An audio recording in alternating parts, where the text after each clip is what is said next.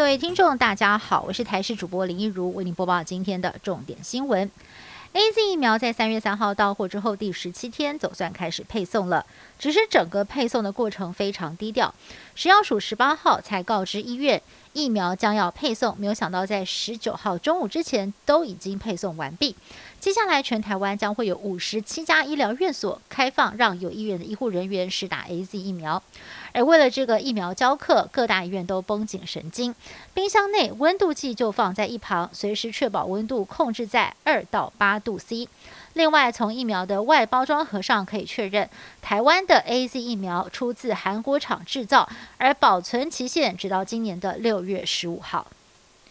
我国的十一点七万剂 A Z 疫苗最快在下周一开打，政府官员是否有要率先施打，引发各界关注。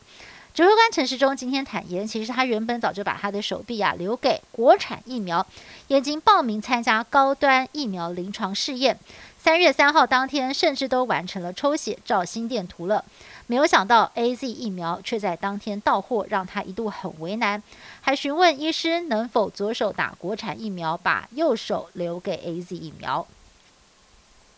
指挥中心这个月十二号才放宽机组人员居家检疫规定，没有想到又传出了有空服员违规。华航爆出有一对空服员情侣上个月从纽约服勤回台，还在居家检疫期间就把手机放在家里擅自外出，结果因为开车违规被远警拦查，才让事件曝光，紧急将两个人送到集中检疫所强制隔离。对此，华航证实这两位机组员确实是违反了居家检疫规定，并强调已经主动提报主管机关将。依规定从重处分，情节重大的话，不排除将违规者停职，甚至是解雇。民航局也表示，如果违规事实明确，依法可处十万块以上的罚金。我国在今天新增了六例新冠肺炎境外移入个案，也让我国的确诊人数在今天正式突破了千人大关，来到了一千零四例。这六例当中，巴拉圭二十多岁男性跟美国五十多岁女性，一月份都曾经在当地有确诊的记录，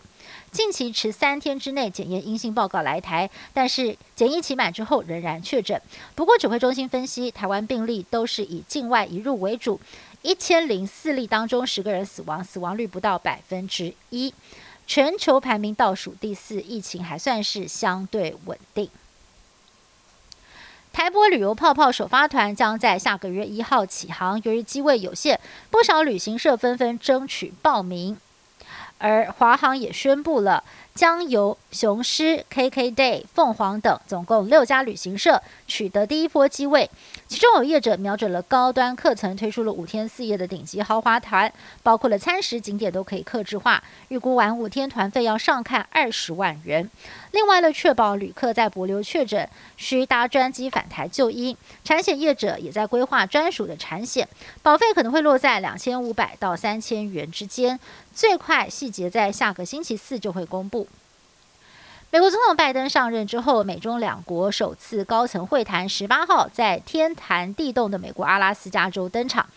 双方一开场就炮火四射，火药味十足，让外界雾里看花、剑拔弩张的场面，也让接下来的会谈笼罩着不乐观的气氛。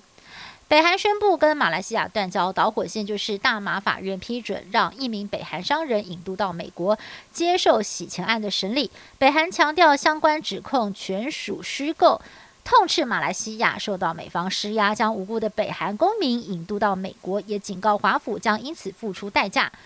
这不止让一度回温的四十八年朝马关系画下句点，也让美朝之间在最近重启对话的可能性大大降低。以上新闻是由台视新闻部制作，感谢您的收听。更多新闻内容，请您持续锁定台视各节新闻以及台视新闻 YouTube 频道。